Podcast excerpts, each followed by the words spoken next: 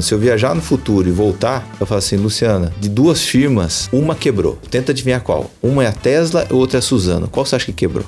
E eu comprei metade das ações em circulação. Vai tentar tirar a minha independência. não, eu não sou maluco.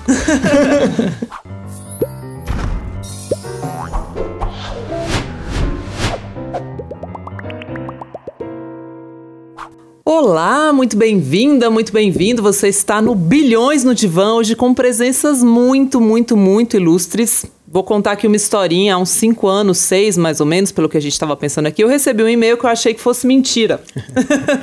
achei que fosse fake news. É, que era do Henrique Breda, um tal de Henrique Breda, dizendo que ele e o Luiz Alves Pais de Barros, que na época eu já sabia ser um dos maiores investidores individuais da Bolsa Brasileira, queriam falar comigo, né? E o Luiz Alves, na época, era um mito para mim, assim, ele era mega discreto, algumas pessoas diziam que ele era meio bravo, né? O que depois eu fui ver que não tinha nada a ver. E lá fui eu. E cheguei lá e o Luiz Alves estava lá mesmo. Não era mentira, não. E eles me disseram que eles estavam montando a tal da gestora Alaska, que queriam oferecer o fundo no varejo. E eles até me disseram assim: nunca vou esquecer, a gente conhece muito de bolsa, você conhece de varejo. Vamos, vamos conversar? E a essa época o Luiz Alves já tinha um histórico impressionante em bolsa, né? E um fundo Poland que tem um ganho de 3 mil por cento desde o início, somente isso, em 2003. Então a expertise dele em selecionar ações era óbvia e ele tinha trazido para perto o Breda, que é uma das pessoas que eu conheço que mais estuda, mais entende de bolsa e eles tinham ido tocar a gestora juntos. É a maior história do começo desse podcast, mas porque eu precisava contar. e pouco tempo depois eu recomendaria os fundos da Alaska, que eu sempre disse ser uma pimentinha do portfólio, assim como eles também sempre repetiram.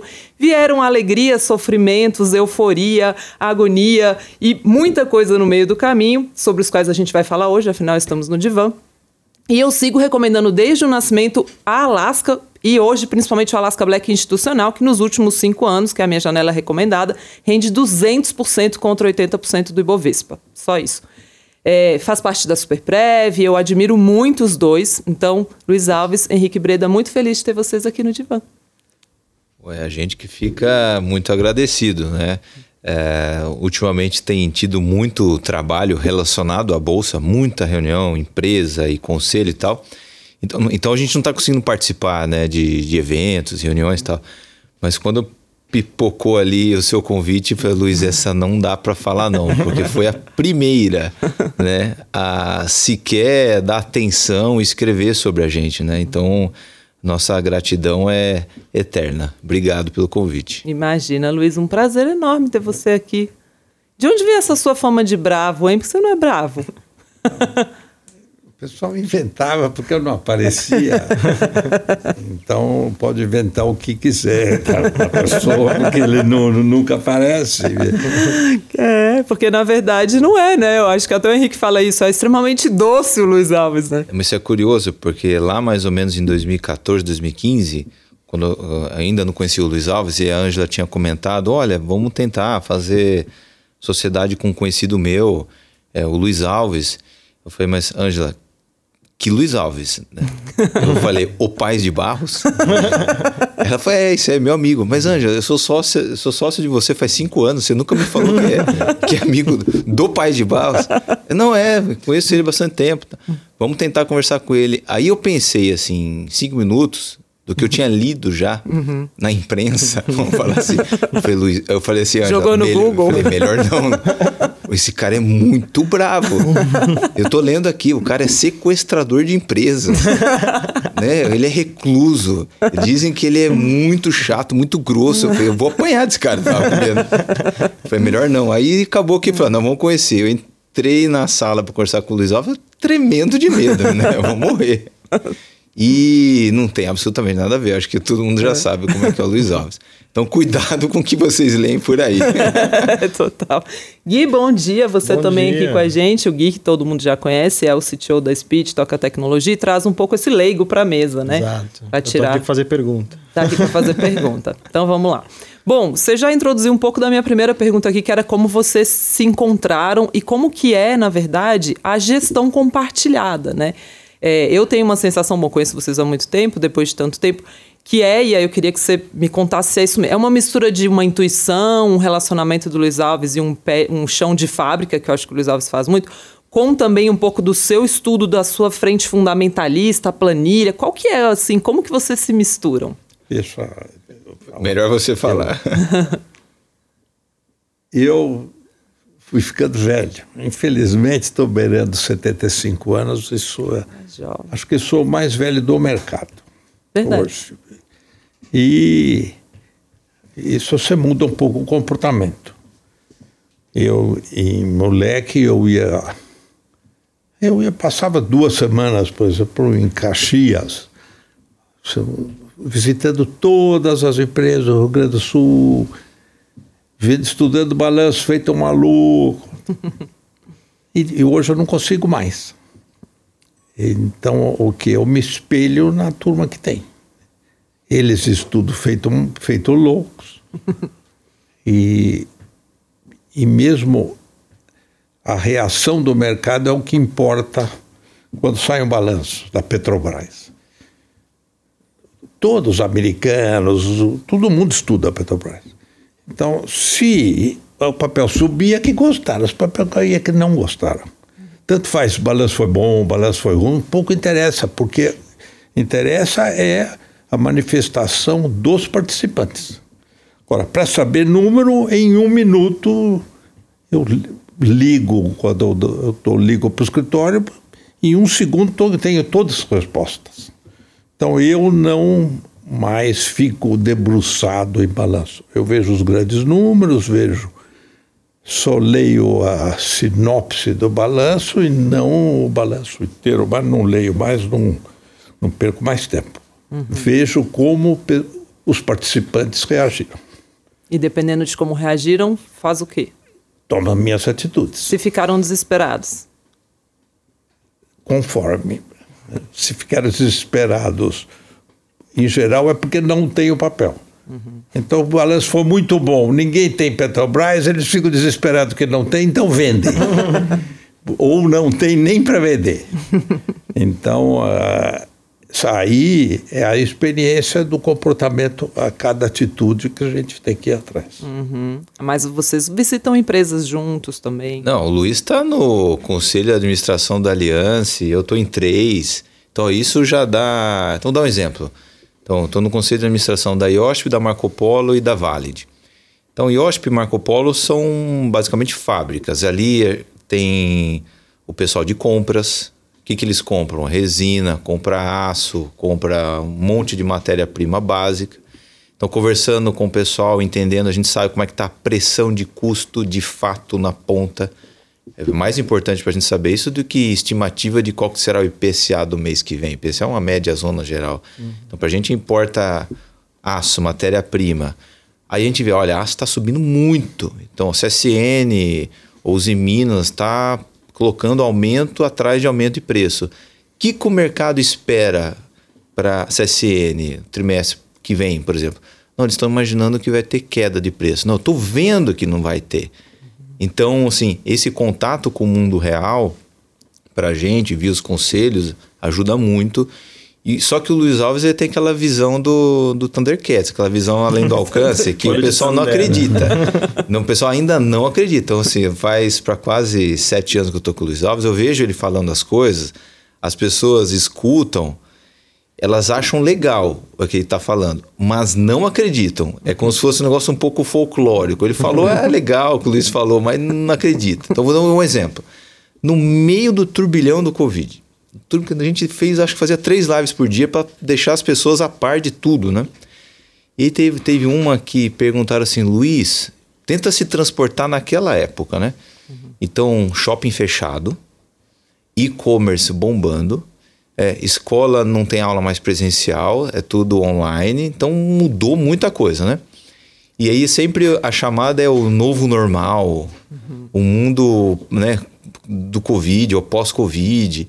E aí teve uma pergunta, lembro, né, tinha uma plateia gigante, né, tudo pendurado online, né? Aí o pessoal perguntou assim, Luiz, que que, né, como é que vai ser assim agora, né? A nova realidade, o né, novo normal, o que, que o senhor acha? Aí o Luiz falou assim: não vai mudar nada. Vai mudar nada. E essa semana eu vi assim, agora tá, tá bombando casamento, casamento agora, né, festa ao, ao ar livre. Todo mundo quer se salão, tá. E aí eu falei assim: não, passou dois anos, não mudou nada, shopping tá lotado, e-commerce voltou a ser algo super concorrido, você não mudou nada, o petróleo tá alto, não mudou nada. E as pessoas esquecem. E quando o Luiz for falar de novo alguma coisa que vai contra mais ou menos aquele sensozinho comum do momento, o pessoal não vai entender de novo. Então é. Um ou outro vai. Olha, vai prestar atenção. Então essa intuição, que, nada, que na verdade é um algoritmo talhado por muito tempo de observação, é, é a coisa irreplicável do Luiz Alves. Então ele olha assim e já sabe como é que vai ser. Mas isso também, né? eu- uma coisa que me, me lembra sempre é, eu acho que vocês têm um conhecimento muito profundo de ciclos, talvez por já terem passado por vários, né? O Luiz Alves tem muito isso de quantos ciclos já foram, né? Quantas vezes já não deve ter passado essa situação assim na sua frente de, epa, deu tudo errado. Ah, não, não deu não. e, e eu lembro que uma vez você falou isso pra mim, falou assim, ah, é, não significa que o PIB tá caindo que as empresas necessariamente vão mal na bolsa. Não existe uma correlação natural entre os Existe dois, uma né? correlação negativa. Negativa. O PIB vai mal, a bolsa vai muito bem. Completamente contra-intuitivo. Então, contra, todo mundo fala, a economia não está boa, então a bolsa vai cair. Não tem nada que ver uma coisa com outra. Pode cair ou pode subir se a economia estiver boa ou estiver ruim. Então, é, e isso você fala para alguém, o cara fala, esse esquece, esse cara é não, não- não sabe o que está falando. Mas me impressiona a sua tranquilidade nas quedas. Aliás, de vocês dois, né? De onde vem, assim? Não existe tranquilidade nas quedas. disfarça bem. Dis- é, é, Saber disfarçar da ajuda escola muito. de atores Wolf Maia. Eu, a vida inteira, na vida adulta, eu pesava 40 quilos. E caía variando de 37 a 42. Mas o peso médio é 40. Era muito comum numa semana perder 3 quilos. Só que isso é Fica- 9% quase. Ficar de cama aí, eu ficava um dia de cama Nossa. e voltava a trabalhar. Isso é que é, é o amortecedor das quedas ou das altas ou em excesso. Uhum, Então o sofrimento acontece. Tá? Então, todo mundo reage igual. E, é, e a reação é pelo estômago e não é pelo, não é pelo coração, não é, nada, é estômago. Você fica péssimo quando é toda essa reação e hoje diz que hoje os intestinos são mais importantes que o cérebro humano. Isso é das pesquisas é todas as reações do corpo é baseada é, é analisada do corpo pelos intestinos. Isso é a grande pesquisa do momento e para mim eu sempre soube que era. Quer dizer, a gente tem um sistema nervoso e tem que saber controlar. E não sabe controlar porque acontece esses assuntos. Aham. Mas aí bate isso, mas a diferença é o que fazer com esse sentimento. Isso, exato. Exatamente. E co- que atitude tomar, dado o sentimento que você está tendo. Porque pelo, pelo histórico do seu fundo, a gente sabe que por mais que haja sofrimento no momento, o senhor não, sabe, não sai vendendo, porque tem ações que estão lá há muitos e muitos, há muito tempo. É, desde que não mudou nada com a firma, tá ótimo. Agora, se mudou um assunto na firma, ah, vamos dizer que a firma faz alguma coisa que não se fabrica mais, está cheio de assunto, sei o radinho de pilha ou coisas assim. Então, essas firmas acabam. Mas a firma que, que é normal e nada mudou, pode ficar com ela que vai dar certo. Não tem por que vender, né? Não tem. Mas esse ponto é o ponto que mais é interessante, que muita gente fica curiosa. Quer dizer, como é que você aguenta? Né? Como é que você não sucumbe? Eu- eu- eu- a, a resposta é sempre a mesma, mas tem opção? Eu não, não posso. É. Então, mas o que, que você sente? Até eu falei, não, dá dor de barriga, dá formiga nuca, né? Você fica sem dormir, você fica nervoso, você fica nervoso por conta é, da performance, do erro, da frustração que você causa em pessoas, de ter que. ter tudo, tudo o que as pessoas imaginam que a gente sente, tá certo. Sente tudo, tudo, tudo, tudo. Talvez até pior. É, só que eu nunca vi lá no escritório, muito menos o Luiz Alves, sequer flertar com a ideia de tomar uma decisão não racional. Isso é muito curioso. Porque existe, né? Tem, o cara, quantas vezes a pessoa se apavora no fundo da bolsa e vende achando que ah, agora o Brasil vai acabar. Né? Essas, isso não acontece lá. E esse traço, essa característica, eu acho que é de personalidade. Eu não sei se é treinável. Eu tenho sinceras dúvidas. Eu acho que tem gente que pode estudar de tudo no mundo e não consegue. Uhum. É o tipo de coisa que a pessoa trava. Igual gente que tem medo de altura, não tem o que fazer, melhor não, melhor não subir, nada alto. Tem gente que tem medo de aranha. Altura. Não, não dá. Então, assim, esse negócio de bolsa precisa de uma autoanálise profunda, porque tem coisa que não é para você se meter mesmo, não, não mexe com isso. É igual ao alcoólatra. O cara, sei lá, o cara que descobriu o que é, ele fica 30 anos sem beber e ele sabe que ele é alcoólatra, se ele chegar perto, ele vai fazer alguma bobagem. Uhum. Então acho que é, tem essa característica que é meio quase que fisiológica ou de personalidade de não sucumbir. Uhum. Isso lá eu nunca vi. Uma doença da mãe é uma grande desculpa. Amigos falam, não, minha mãe está muito doente, eu preciso guardar o dinheiro, pra, então vou precisar vender. Ele vem com essa mentira a ponto de poder se justificar que ele não aguenta mais. Uhum. É. Como... Mas como? Agora é hora de comprar, torça para cair, quanto mais cair, melhor, dá para comprar mais. Não, não, a minha mãe está muito doente. então, essas desculpas existem e a pessoa uhum. não aguenta. Aham, uhum, não aguenta. Bom, vamos falar um pouquinho sobre o Covid ali, né? Que eu acho que muita gente que está acompanhando a gente vai querer ouvir, né? O Alaska Black institucional se comportou como todos os outros fundos, mas o Black naquele momento caiu 60%, e Bovespa tinha caído 30% em março. E eu queria entender um pouco, Henrique, olhando em retrospectiva, né? Agora que passou, né? A gente tem dois anos depois, acho que dá para assimilar melhor o que aconteceu. É, eu mesma fiquei com um pouco de receio naquele tempo da alavancagem de juro e câmbio no fundo, tanto que uhum. hoje, mesmo que eu falasse para os clientes investirem muito menos nele, hoje eu prefiro o institucional. Uhum. Eu, eu dei, eu mesma amarelei ali com o Black. Queria entender um pouco assim de você, olhando para trás. Você acha que houve um erro ali em março de 2020 ou não? Não, teve. Hoje eu não faria a mesma coisa. Então, o que, que a gente mudou? É, quando for montar posições com a mesma convicção, com a mesma opinião que a gente tinha, vamos supor, lá no começo de 2020, os tamanhos e os veículos mudam. Então, se a gente for fazer. É, a gente, vamos, vamos supor, hoje eu tenho exatamente a mesma hipótese, eu tenho exatamente a mesma opinião. Então, eu acho que a bolsa vai acontecer isso, juros isso e dólar isso. Você montaria igual foi o começo de 2020? Não. Então, utilizaria mais opções, gastaria mais dinheiro com prêmio ao invés de ir nos futuros direto. E se fosse combinar máxima convicção dos juros com máxima convicção de dólar, seria menor. Então, assim, inevitavelmente é uma das lições do Covid. Por quê? Né? Por que, que tem essa revisão? Porque entrou no nosso cenário, nosso horizonte de eventos, a possibilidade que a gente nunca tinha visto atrás de bolsa em 6, 7 dias, dividir por 2, dólar subir 40% e o juros subir quase 200 pontos. Então isso aí, isso aí a gente, quando você roda para trás, você não encontra essa intensidade de, de movimento. Você acha esse movimento ao longo de dois anos, uhum. ao longo de um ano e meio, se arrastando. E, e, é muito diferente você enfrentar um mercado desse ao longo de meses do que em poucos dias. Uhum. Então, eu não quero passar por aquilo de novo. Então, assim, é, mais ou menos o nosso view hoje sobre o mercado não é muito diferente do começo de 2020. Mas o portfólio está diferente. Uhum. Então, são lições que você vai tendo ao longo do tempo. Nosso view é idêntico. É idêntico. Uhum. Eu não quis ser tão A preciso. A bolsa vai subir muito e o dólar vai cair é. muito. Uhum.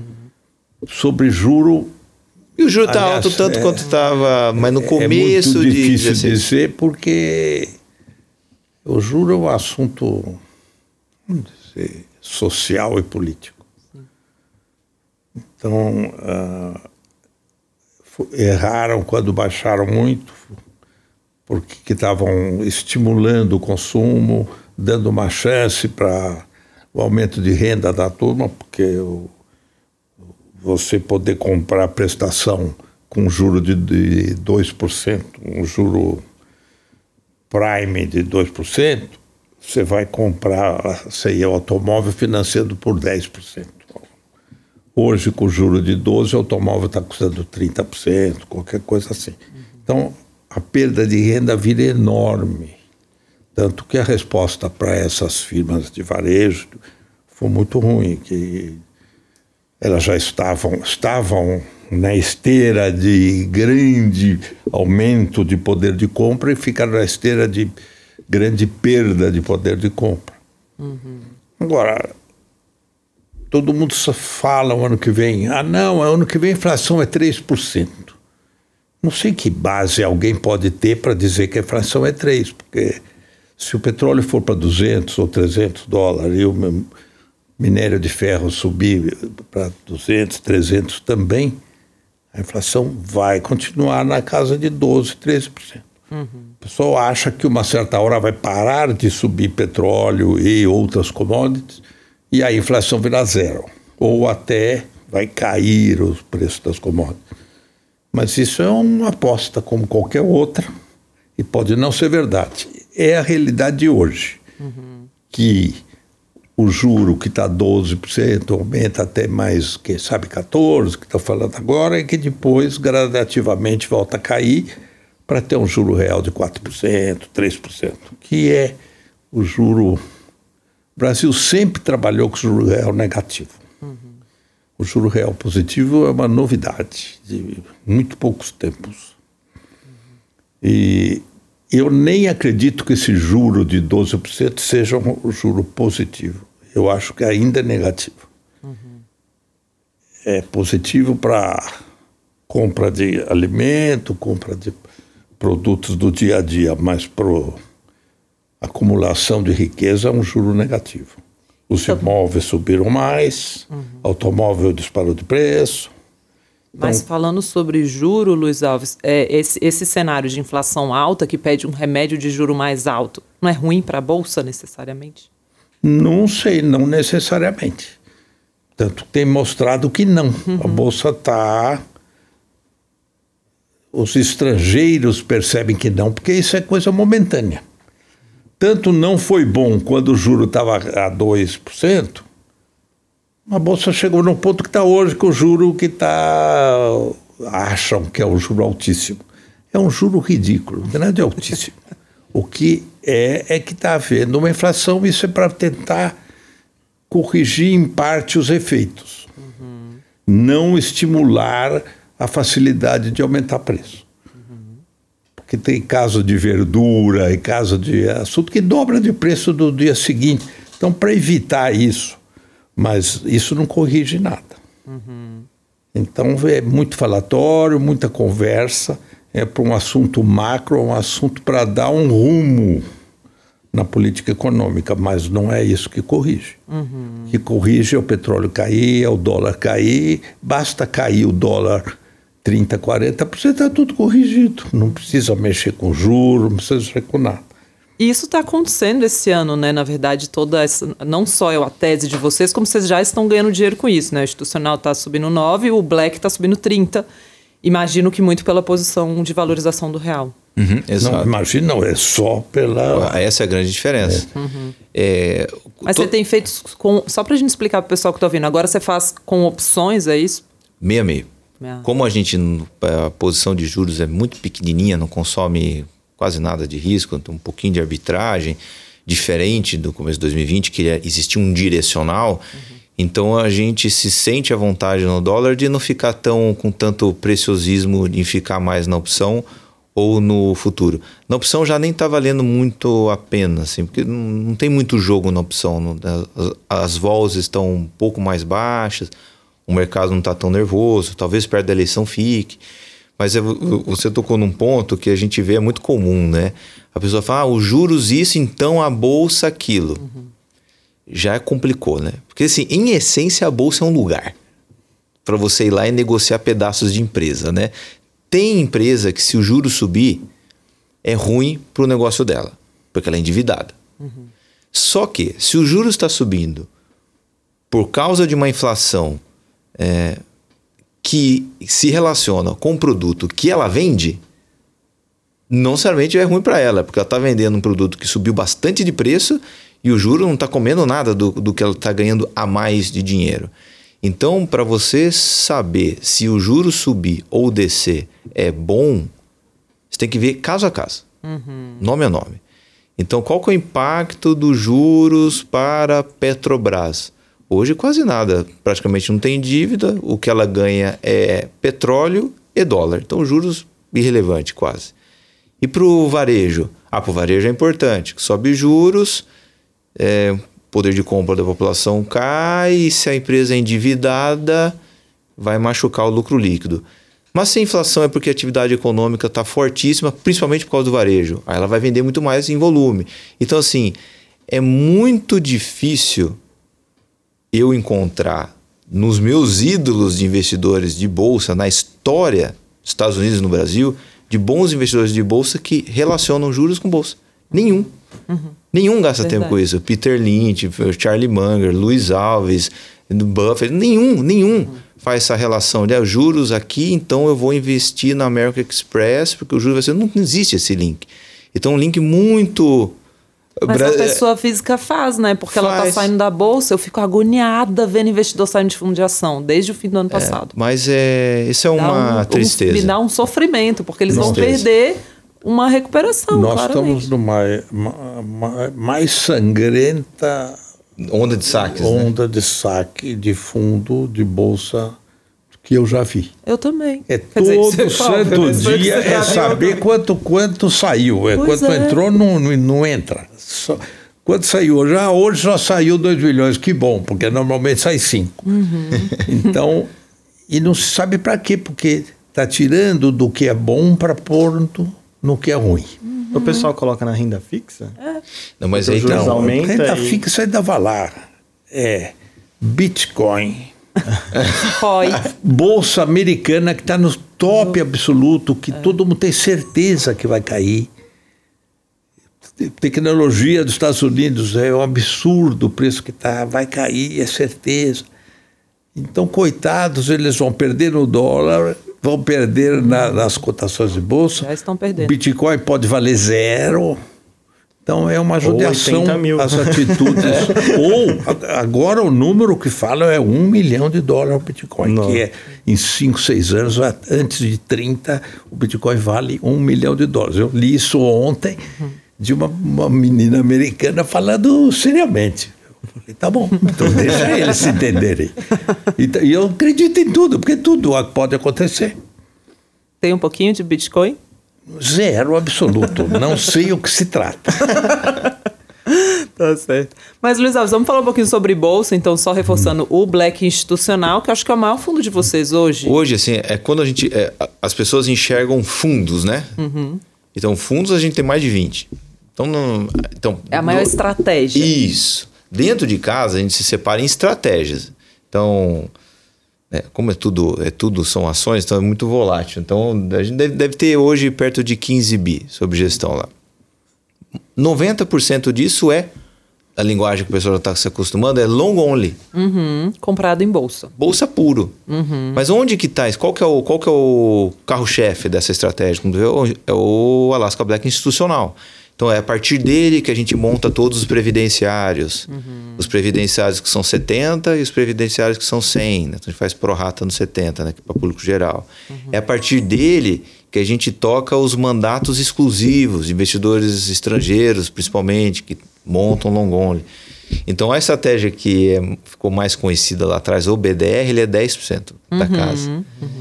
E... e o resto é o institucional. Exato. É pura bolsa. Pura Queria bolsa. falar um pouquinho de como vocês escolhem de fato bolsa. Porque, no fim das contas, o portfólio de vocês, com frequência, é bem diferente do mercado. Né? Vocês não têm tanta sobreposição com o mercado como a maior parte dos gestores tem. Uhum. É, então, por exemplo, vocês viram Magazine Luiza muito antes de todo mundo começar a falar sobre Magazine Luiza. Várias empresas que vocês têm ali que estão fora do radar da maior parte das pessoas e que muitas, em determinado momento, entram no radar. Como que vocês fazem para encontrar essas joias ocultas? Quer falar, Luiz? Se eu falar, eu falo não tanto verdade. Não, não Você fala mais joia oculta, chamo de moleza. moleza. Essas molezas estão aí. Hoje as duas molezas principais é Petrobras e Vale do Rio Doce. Como é que você pode falar que a Petrobras está barata ou que a Vale está barata? Primeiro, uma das coisas é comparar com as outras congêneres que fazem a mesma coisa que ela e é que são cotadas nos Estados Unidos ou nas outras bolsas europeias, ou que seja. A Petrobras e a Vale têm desconto de 40% a 50% das firmas estrangeiras. E a Petrobras e a Vale são o dobro da qualidade das duas estrangeiras. São as melhores do mundo nas suas especialidades. A Petro é melhor do petróleo e a Vale é melhor Você do vê isso na margem, então não é só uma opinião qualitativa. assim, Você vê Uhum. a margem mesmo, com que é a eficiência de produção. Então, essas são as grandes molezas que tem. Você compra quanto quer, vende quanto quer no momento que quiser. São as duas ações líderes do índice, elas representam 25 ou 30% da bolsa, Muito líquidas. eh, absolutamente líquidas, e ninguém quer, não se sabe por quê. Não tem muita questão política em Petrobras? Nenhum, zero. Isso já está resolvido desde o tempo da Dilma. É proibido o governo se meter. Acabou. Foi feito para evitar. Então, se o Bolsonaro fala quanto quiser falar, pode falar. Mas ninguém vai mexer no preço. O preço não é espontâneo, às vezes fica uma semana ou duas. Quando começou a guerra, eles demoraram um pouco para subir o preço. Agora está muito alto. Está muito alto. A gente está vendo na o, bomba dólar, de gasolina. o dólar desabou, o Mas petróleo está desabou, tá compensando lá. o tempo É. que é porque eles são obrigados a compensar o tempo que deram com desconto. O Brasil esse ano inteiro ficou com 20 entre 20 e 10% de desconto sobre o preço internacional. Isso magoou a Petrobras de algum jeito. Agora eles vão ficar um pouco mais caros que o mercado até balançar de, de vez o preço. E esse presidente que está aí, até ele sair, ele falou, não, também não baixo nada, agora eu vou entregar com a conta no zero a zero. Eu não atrapalhei e não vou ser condenado por ter eh, tirado dinheiro de acionista. Essa mudança de presidente, você acha que não pode ter também dado um medo nas pessoas, assim? Que pode ser um motivo que o pessoal não... As pessoas têm medo até da sombra. Então, você É, tentar então. entender, é verdade. Se você tentar entender a reação das pessoas, você entra num outro campo científico que a gente não deixa pra lá. Porque assim, então vamos olhar ali o negócio, o potencial estrago, né? ou benefício. Você tem os dois lados. né? O cara pode prejudicar ou pode melhorar a operação. É, vamos tentar ter alguma opinião e mete um preço e vamos investir. Né? Então, às vezes a gente vê assim, ah, eu não invisto em empresa, é, sei lá, estatal. Beleza, uma regra boa, mas você investe em empresa que faz algumas coisinhas aí bem pior. do que, então, é preferência. E esse negócio da Petro e da Vale, assim, imagina se você entra numa small cap. Aí você entrou, você tem uma ideia sobre a empresa, você não sabe o que é empresa de verdade. Você nunca vai saber antes de entrar e participar. Aí passou seis, sete meses, você descobriu um negócio horroroso. Você quer vender. Aí você começa a vender, tá no 10 reais, você termina de vender no 3. Petro e Vale fala assim: olha, ó, erramos, Luiz. Aperta o botão. Pum. 12 segundos você vendeu a posição. Quanto que vale isso, né? Ainda mais para fundo onde tem capital que não é só seu. Sim. Então é muito complicado quando você não tem a liquidez de entrada e saída. E é uma delícia quando você acha uma empresa barata, né, que o pessoal não gosta, o pessoal tem raiva, e que, sei lá, cada seis meses paga um dividendão. Você usa esse dinheiro para comprar mais firmas dela mesma, mais ações dela ou outras. Então, até elas começarem a ficar caras, porque o Brasil fica caro quando elas ficam caras. Difícil, ah, o Brasil está caríssimo, mas Petro e Vale está baratíssimo. Meio que não existe, ela meio que faz parte do bolo, né? Elas ditam, né, tocam o bumbo da bolsa, são essas. Pode colocar o Itaú no meio e tal, a gente não tem, mas a mesma coisa. Então, assim, é um momento muito especial, assim, você achar as mais líquidas, as que mais pagam dividendos, sendo as mais baratas. Estão no fundo hoje as duas, As duas, e Vale. primeira e segunda. Uhum. É, e eu acho legal que vocês tenham usado muito aqui a palavra firma, né? Se é uma firma boa, se não é. vocês olham para a bolsa de fato como um supermercado de empresas, É. né? E não como um... É o que é, né? É mercado acionário, né? O mercado não, não é uma peixaria, é um mercado de ação. Porque senão era melhor comprar um índice. Quer mexer com a. Não sendo um supermercado, compra um índice.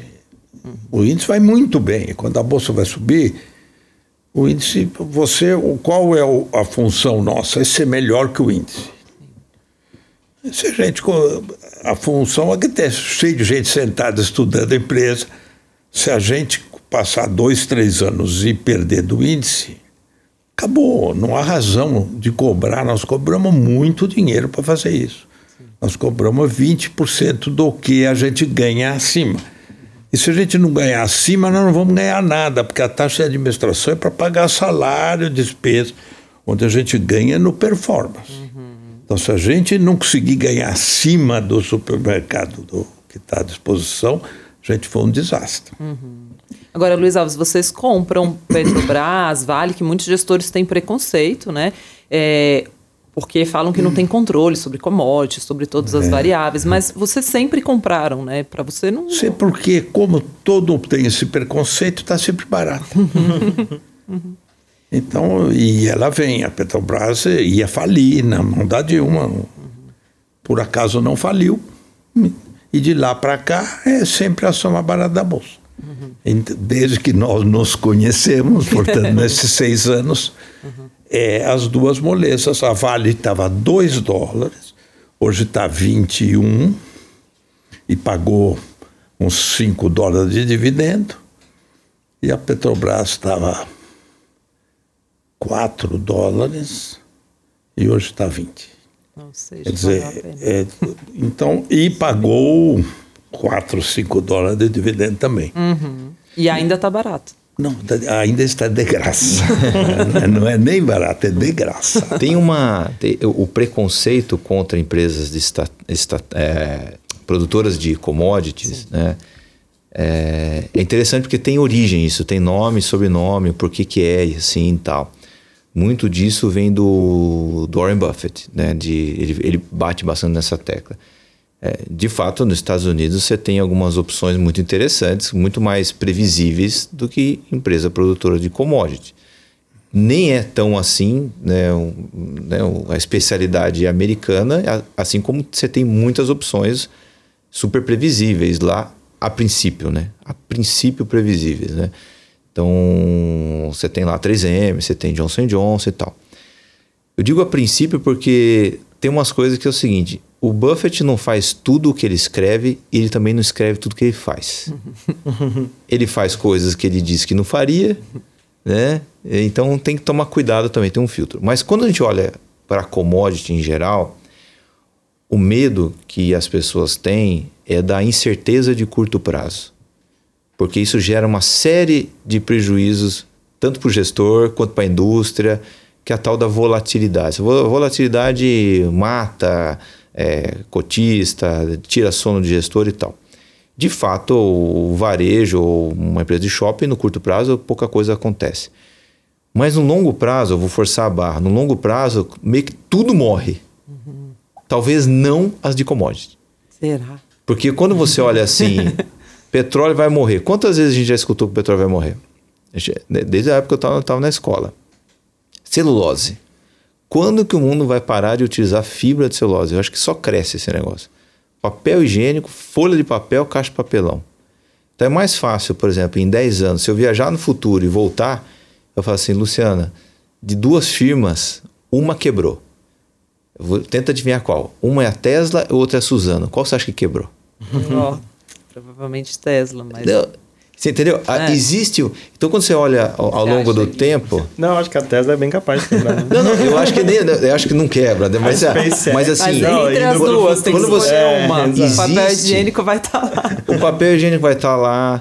Assim, não dá para escapar do aço. Aço é um material estrutural super resistente e barato. Aço vai minério de ferro.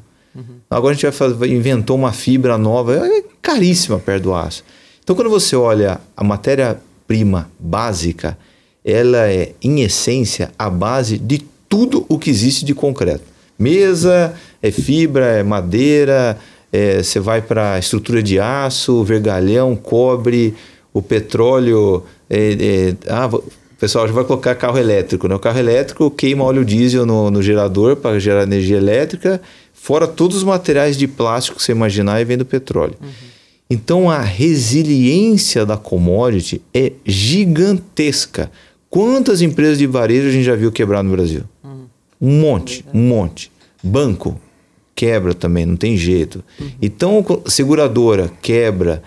E empresas de commodities, você vê, não é à toa que essas não, mastodontes é, estão aí. Não, vou explicar o que acontece com commodities. Dado uma resposta de preço, para você aumentar a produção, você põe bilhões e bilhões em desenvolvimento e que só vai começar a dar algum retorno daqui a sete anos é o prazo médio de uma fabricação de uma indústria de aço, é o prazo médio de plantar eucalipto para retirar papel, é o prazo médio de perfurar o poço petróleo para se tirar o petróleo. Muitas vezes você faz esses investimentos e quando chega a hora da produção, por algum motivo o mundo está parado e isso vale zero. Então os prejuízos são enormes. Então sempre então é considerado um jogo. Será que quando ficar pronto o meu investimento terá as coisas andando? Uhum. Por isso todo mundo fica apavorado. Eles quando sobem, sobem muito, porque o que acontece, vamos dizer, o petróleo, a Petrobras é petróleo puro. Se o petróleo cai, ela cai, se o petróleo sobe, ela sobe. O resto, tanto faz. Uhum. Então vamos dizer que o petróleo vai para 200 dólares, 250 dólares. E todo mundo vai comprar Petrobras feito um maluco. E de, quando acabaram de comprar, o petróleo começa a cair, volta para 20, 30 dólares, perderam tudo, some. A Vale do Rodoso valia 40 dólares, foi para 2 dólares. Uhum. É zero, perdeu tudo que pôs. Então, esse pavor é que elimina os participantes. Uhum. Agora, quando está dois, a chance eh, pode vir para zero só. Uhum. Que, porque quebrar não quebra, os ativos estão lá. Esperar acontecer. Ou seja, se comprar muito barato, está tudo bem. Está muito bem, é esse uhum. o assunto. Então, comprando bem, a, bem aquém do que está cotado as congêneres, você não tem jeito de errar. Perfeito. Principalmente porque elas são melhores que as outras. Mas assim, o, o preconceito é tão grande que é engraçado. Em 2016 teve carta de gestor que falou disso e esse ano eu vi de novo. Olha, ó, o fundo deu, sei lá, X%, a gente perdeu do Ibov, ó, mas tirando Petro e Vale, porque Petro e Vale não conta. Rolou muito isso. Não, mas, pô, justo as duas maiores não contam. Mas quando você ganha do Ibov, ela conta, né? É então, assim, é, tem a sua preferência, tu não pode, mas é, é, não chama de inexperiente alguém que gosta de empresa de commodity, né? Isso é, isso é preferência, uhum. é perfil. É, eu não gosto de investir em empresa aérea. Eu tenho medo, eu tenho pavor. Tem amigo meu, muito inteligente, que investe e sabe lidar com isso. Sim. Eu tenho meus ativos no ar. né? eu, dá um pouco de medo, no chão. Mas eu acho muito interessante vocês falando isso, porque por um tempo as pessoas associaram, dado o retorno do Alasca, que vocês tinham muitos small caps, muitas empresas de pouca liquidez. E eu falava com vocês, falava, não, não é nada uhum. disso. Não. A gente não está ganhando dinheiro é com empresas. Tanto que quando começou a crescer o fundo, as pessoas falaram, vai perder o perfil. E você falava, não, mas é, não é nisso que a gente gosta A gente estava no perfil um pouquinho diferente do nosso normal por conta da Magazine. Uhum. A Magazine. A Magazine naquele tempo custava 180 milhões, milhões de reais. Nossa. Vamos dizer, e, e, e, chegou a 180 bilhões de mil reais. Vezes. Chegou a mil vezes, a independente de inflação, qualquer coisa é mil vezes. Coisa devia ter comprado visto. tudo, Luiz devia. Alves. Devia ter comprado 100%. É. Botado o pessoal de risco não me deixou. não, e depois. Vocês chegaram a 20... 20%. 20%. O que, que fez vocês verem na Magazine Luiza que fosse. Moleza. Moleza. Nós fomos lá visitar algumas vezes.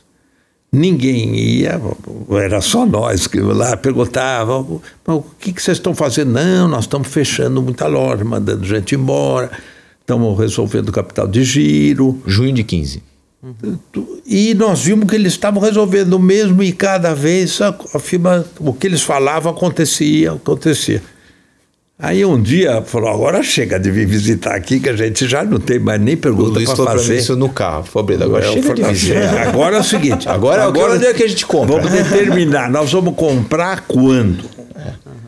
Papel, vamos dizer que está a 40 reais. Aquele tempo, depois deu purificação, mas em essência. Não, se dividir por dois, mais uma vez, ele já veio dividido, dividido, Tava dividido. com queda de 80%. Então tinha que bater queda de 90%. É. Ou seja, dividir por dois de novo. Se dividir por a dois, a, pena. gente compra. Então ficou essa definição e paramos de ir, ir lá visitar. E no Natal, eu estava na, na Ilha Bela, tinha três dias da semana do Natal e três dias da semana do Ano Novo. É. Eu liguei para eles e falei: olha, dividiu por dois. Chegou a hora. Dividiu por dois. Ah, mas aí cadê? Não, não tem dinheiro no fundo. Dinheiro. Não tinha Dinheiro. 5 Tinha milhões de reais. Estava nascendo, foda. Tinha 26 milhões de reais, moleque. Eu falei, ó, então mas- eu vou comprar. No Poland. E eu comecei a comprar no, a 18 e terminei no 8. Quer dizer, aí dividiu por dois de novo, porque de 18 já tinha dividido 40, foi para 18. 96% E de no queda. 8 é outra Oh. divisão por dois, que era de 18 por, por 2 dá 9. Aí veio a dor de barriga. Meu preço médio era, do- ficou 12. E eu comprei metade das ações em circulação. Eu falei, não vou passar de metade, porque senão você não tem Jogo. jogo. Tem não quem tem. vender. Você comprou todas as fichas, cadê ficha para entrar no jogo? E isso eu comprei eu, em- nesses seis dias. E voltei para São Paulo e falar agora. Aí começou o dólar cair, alguma Isso. coisa, entrou um dinheirinho no dinheiro fundo de ajuste e eles começaram O a comprar. E o da fundo queda do dólar passou a ter dinheiro. Virou Magazine. Então a gente usou o lucro do dólar para comprar Magazine. Magazine. Aí E a gente com fabricou isso dinheiro. começou, começou e aí foi. Aí quando chegou nos 100 reais, vendi um pouquinho, no 200 vendi um pouquinho, no 400 vendi bastante, e no Teve- 500... mas teve um dia que o Luiz Alves deu a maior crise de riso que eu vi. Ah, uma hora me ligaram os Eu meninos. liguei, eu liguei. ligou, falou. Estão falando aqui que o negócio vai para mil reais. Eu, quá, eu não aguentava. Ninguém queria. firma não sei. Eu falei, essa hora eu não tenho mais nenhuma há muito tempo. O não, mas é. né? E eles nunca venderam, o fundo não vendeu, manteve, manteve. Eu falei, tchau. Porque eu já vi acontecer milhares de vezes. Você compra, vai, e de repente aquilo acabou. E, e Mas vocês tinha. ainda têm hoje? Não. Tem meio por cento do Pouquinho. fundo. Que na Mas- verdade me deu muito medo quando a Tirja começou a cair e a gente começou a ver muita gente que nunca tinha pisado na Magazine Luiza e que três, quatro anos atrás chamava a empresa de bolha, começaram a comprar no fundo. Lá é a Tesla, é, chegou a ser a falei, Tesla tá dos certo. Estados né? Unidos. Tá certo. Isso é 150 vezes o lucro, 200 é sinal de exagero. O cara comprou porque não aguenta mais ficar fora. Na verdade, De tanto, né, tanta dor de ter fo- ficar fora disso. E não é uma decisão, a gente viu que não é uma decisão muito racional. Então isso deve estar no preço. E hoje que ela gente caiu, vendeu, a gente vendeu para essa turma essa queda de agora, ela veio de 30 para 6. Você dividiu. Não está na hora de comprar de novo? Tá, é hora de. Quem começar a comprar agora não vai perder dinheiro. Pelo contrário. Com visão de longo prazo, quem começar a comprar, vai comprar agora entre 6, até 5. E vai ganhar muito dinheiro quem comprar. Porque a firma é muito bem tocada, eles levam muito a sério tudo. O pessoal. ah, Tivemos lá esses dias, eh, ficamos, saímos muito impressionados com, com as atitudes e com Isso é importante as pessoas saberem, né? Elas confundem né, o, a- o seu investimento com, com a opinião sobre a empresa. Não tem absolutamente nada a ver. Necessariamente não tem nada a ver. Então, nossa opinião sobre a Magazine Luiza só melhorou com o tempo. Só melhora, só melhora. Mas, não, Mas o preço é importante. Independente do preço. Pra- agora, para nós, a moleza foi, se virou um assunto normal, a gente acompanha. Quando vai virar moleza de novo, nós vamos comprar de novo. Perfeito. E as coisas são relativo, né? Porque você olha para ela, mas tem que eh, o dinheiro Comparar você tira da com as onde? outras. É, tem que comparar com as outras. É, vou vender Suzano É. para comprar, ainda não, tá lá. E quando vocês visitavam em 2015, a tecnologia deles fez vocês acharem que poderia. Não existia ainda. Nem tinha, tinha direito. É, a gente foi entender com não, eles estavam começando. É porque para nós a tecnologia foi um case muito sucesso. A Luiza Labs lá dentro, todo mundo falava muito bem, né? Luiza como eles- Leves, quando a gente começou aí, acho que tinha 20 pessoas. Hoje tem mil. Mais de mil. Ou acho que dois mil, né? Dois mil. Depois nós fomos para Franca. Franca tem quatro mil, que é uma espécie de Luiza Leves lá. Não, perdemos as contas. Estamos, com certeza, já, já estamos fora do quanto, mas é mais de mil.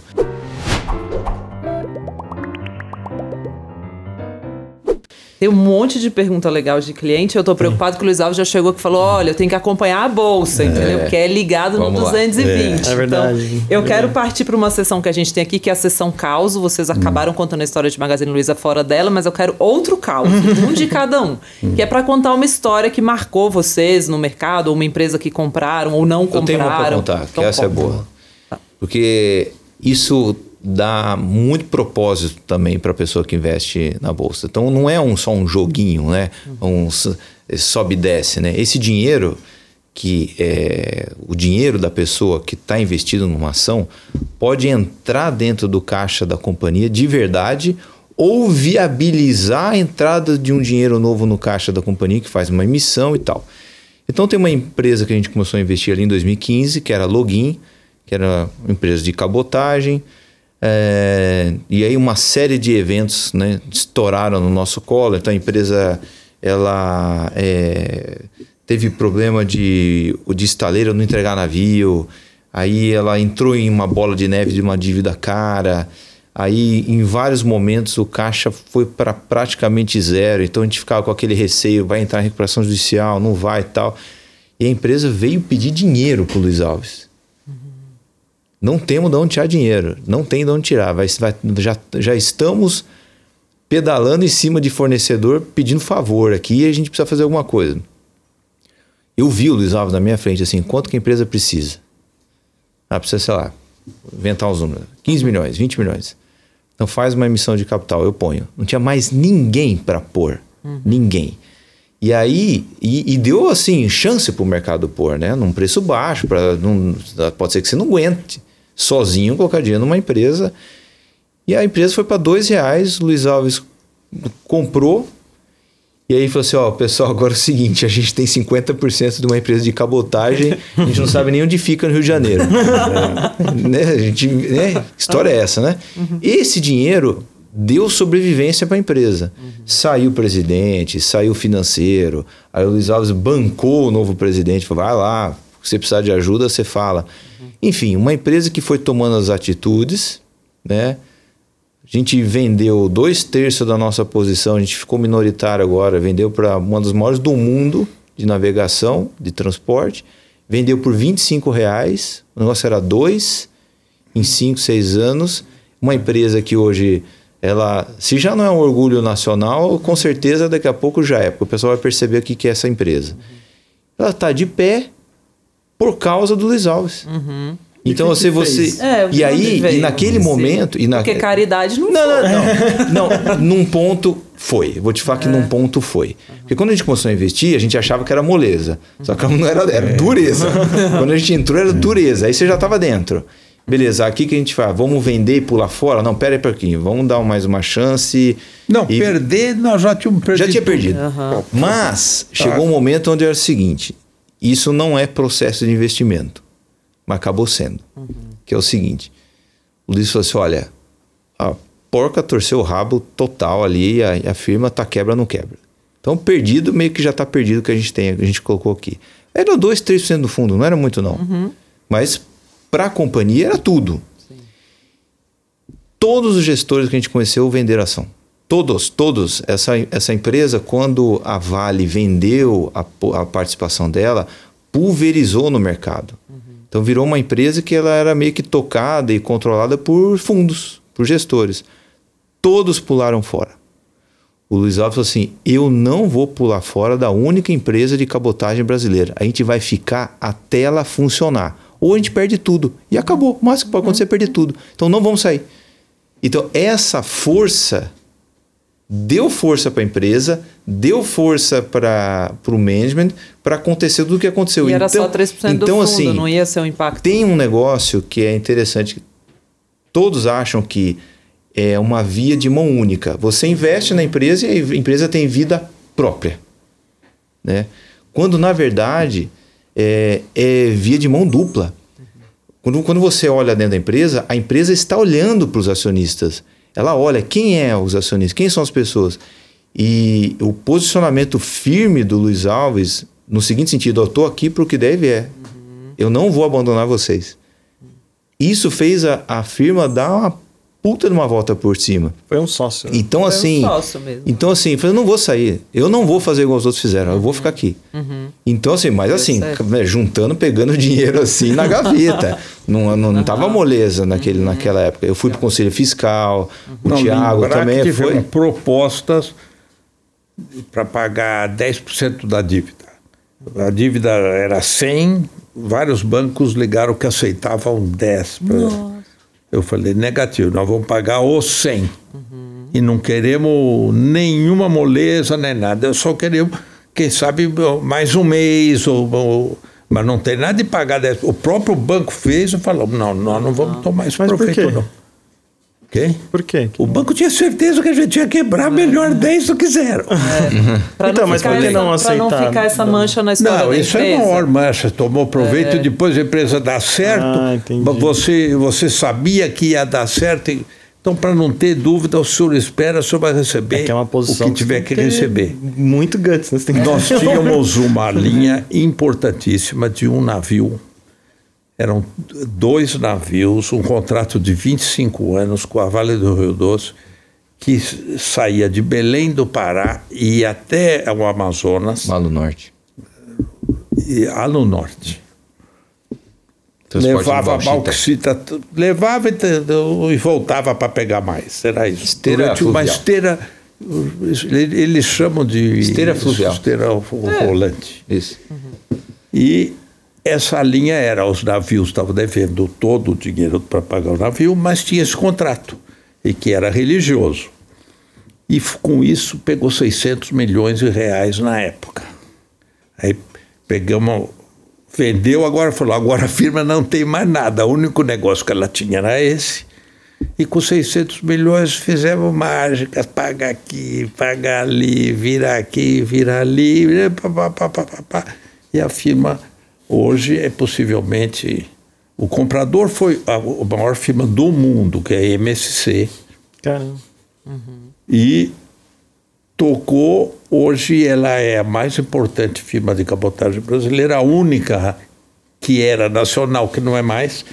E nós vendemos para trazer um sócio de peso, porque nós não sabemos, nem nada, nunca fomos lá, nós nunca fomos no escritório dessa firma. mas Mas você- ainda foi um dia porque era do Conselho Fiscal, mas nós nunca fomos. Mas você fez algo pior. mais, mais, pior não, mais bacana. Como, a como o estaleiro que entregar o navio faliu e, e a, a login não recebeu o navio, você não tem navio, não tem receita, não tem receita, não paga dívida, não paga dívida, precisa tomar dinheiro em banco, virou aquele caos. Quando as coisas começaram a se resolver, a login conseguiu comprar um navio. Porque na recebeu China. 50 milhões de dólares de Que seguro da falência do estaleiro. Recebeu do um navio. segurinho.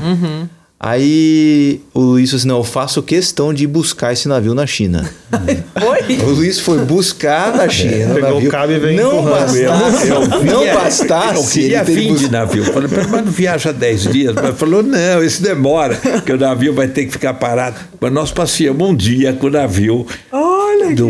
Foi na ponta do navio abrir os braços. no, no rio. Na- no- é, é lindo esse porto da China, que é 400 quilômetros por rio. Antigamente né, você só fazia as grandes capitais longe da costa, porque se o navio viesse. ele- ele- Encalhava. Ele vai no Rio 400 quilômetros e volta como? Tá cheio de forte com o canhão aqui. Fazer uma baliza deve ser Então, difícil. agora, quando era à beira da costa, no Rio de Janeiro é a mesma coisa, é dentro da Baía da Guanabara. Entrou, que a entrada é mínima, você não sai mais. Você pode chegar lá, fazer o, o- os primeiros estragos, mas você não vai embora. Então, e esse é lindo, esse era a antiga capital chinesa, do, o Cantão que chama. Cantão. Não bastasse Mas o Luiz qual é o buscar. trajeto? É Cantão? Aí eu passei um dia, né, dava do. Aí eu perguntei quanto custou essa. Esse passeio. 45 mil dólares. Se eu soubesse, eu não ia passear. Só de bunker. É. Dá uma voltinha. Mas, não. tá, custou 45 mil dólares essa voltinha. Coloca como Não, investimento mas- no deck. Mas esse ponto é um ponto que eu queria trazer aqui, Luiz Alves. Você sabe que você tem uma boa fama ali de mão fechada, né? O pessoal diz que o senhor faz compra É, mas dia. ninguém me contou, eu achei que era gentileza do estaleiro. É, Nós que tivemos que pagar, mas aí não tinha coragem de falar pra mim que tava pagando. Mas o senhor salvou a empresa, tá tudo bem. Acho que- de que foi 45 pouco, né? mil, acho que foi pouco. Mas chegou lá, Ah, ele não. batizou, o, o- Luiz Alves batizou o navio, estourou a garrafa na, na proa do, na- do navio, mesmo? coisa Que assim, legal. e discursou em inglês pros chineses, os chineses Não, e batendo lá- pau, parecia um... Primeiro Aí, nada. E tinha cinco menininhas chinesas lá para proibido beijar. Eu abraçava a menina, beijava. Todo mundo na dieta espantadíssimo. Eu falei, aqui não pode beijar nenhum. Pediram pra tirar foto com o senhor, que eles pedem pra tirar foto com o ocidental, né? Quando eu fui lá, só, pediram. Só pediram. Só pediram, né? É, é popstar. Não, mas quero Mas o voltar no tá no tema. navio, né? Eu quero voltar. Eu quero tirar foto. É, mas eu quero voltar no tema do mão fechada, porque umas histórias eu ouvi, outras eu vi. Então a gente ia almoçar lá no Galetos, né? Não, não são dois meio galetos, é um galete dividido por É, dois. É, só controla. Um meio galeto era 39 reais. Um galeto inteiro que você podia dividir por dois era 42. Aí. Então, pô, não dá. Não dá. Não dá. Então, mas aí é o meu ponto. O senhor não precisa disso. De onde vem esse desejo de controlar de fato o dinheiro? Porque a- você, a vida é. Eu, o pessoal fala, mas você ganha dinheiro para quê? Eu ganho dinheiro porque é, é a função da vida ganhar dinheiro. É? Não, a função da vida é viver bem. Eu falei, mas viver bem ganhando da onde? então, se você usa o método de sempre fazer o que é certo com o dinheiro, você vai na sua cabeça também, né? Você vai comprar ação na bolsa porque você acha que vai ganhar dinheiro com ela, não pelo mero prazer de comprar ou vender a ação, como é 95% dos participantes. Qualquer site americano de que se opera dessas plataformas é obrigado a dizer quanto, as quanto os participantes ganham ou perdem. Você, qualquer um, eles estão em letra muito pequenininhas. Fala, preste atenção, o senhor está começando a operar, saiba que 78% das pessoas que operam aqui per perdem. Então, para que operar se você vai perder? Se, você, se 78, você está no meio do perdedor. É dificílimo ter um ganhador aí. Então, a vida é uma. Ganhar é uma obrigação. E respeitar o dinheiro é outra. E o pessoal nunca ligou muito para respeitar dinheiro. Eu vou contar outro lado dessa história aqui. Porque o pessoal, ah, capitalista sanguinário, só pensa em ganhar dinheiro, né? Eu nunca vi uma pessoa que ajuda tanta gente igual o Luiz Alves. Nunca vi. Assim, 500 crianças em Ilhabela, na Associação Barreira, ajuda todo mundo que pode. E no meio do evento do Covid, que o Luiz passou um apuro lá, e teve, ficou um pouco internado, não entubou, não teve nada, mas passou ali um certo medo. Aí eu falei assim, Luiz, o que, que passou pela sua cabeça no dia que você estava mais deprimido? Ele falou assim, a única coisa que vinha na minha cabeça eram as pessoas que eu podia ter ajudado mais e não ajudei. Ai, que bonito. Então, assim, isso é só para lembrar que tem coisas ali que pensa, ah, bolsa, dinheiro e tal, mas no, no dia a dia, o que, que é? Salva a empresa, dá força para o management tomar atitude. Então, quando existe alguma ameaça, alguma, alguma coisa que vem para cima da empresa e, e o mesmo fica com medo, né? o que, que a gente faz? faz? O Luiz sempre fala, faz o certo e aguenta o rojão se vier errado, mas faz o certo. Então, assim, o ganhar dinheiro é para viabilizar tudo isso. Porque né, é muito legal quando o cara fala assim: eu quero salvar as focas do Ártico. Com o quê, cara? Com seus 10 reais no bolso? Não arrumou nem sua cama, não tem nada, você produziu nada. Faz alguma coisa, vira homem primeiro, depois você tenta mudar o mundo, né? Então, esse passe, né, para poder ser um agente transformador no mundo hoje em dia, o recurso financeiro é um. Não adianta, assim, eu vou, né, vou colocar um, um chapéu de palha e vou começar a bater um bumbo. Tem que atuar. Agora, para fazer, é instituição, é ONG, é doação, e tudo isso custa. Custa, né? Então, esse é o passe do Lito. Mas, Ah, né? É que você é controlado com dinheiro para o senhor. Isso- Para mim, É. pra- eu É sou isso. super controlado. Não, me- eh, não me dou presentes. Fala, não, você não compra teus, as Mercedes lindas. Mas eu não compro nem amarrado. Por quê? Para quê? Para que isso? Você compra um carro normal. Eu hoje, infelizmente, é obrigado a dar de carro blindado, não por.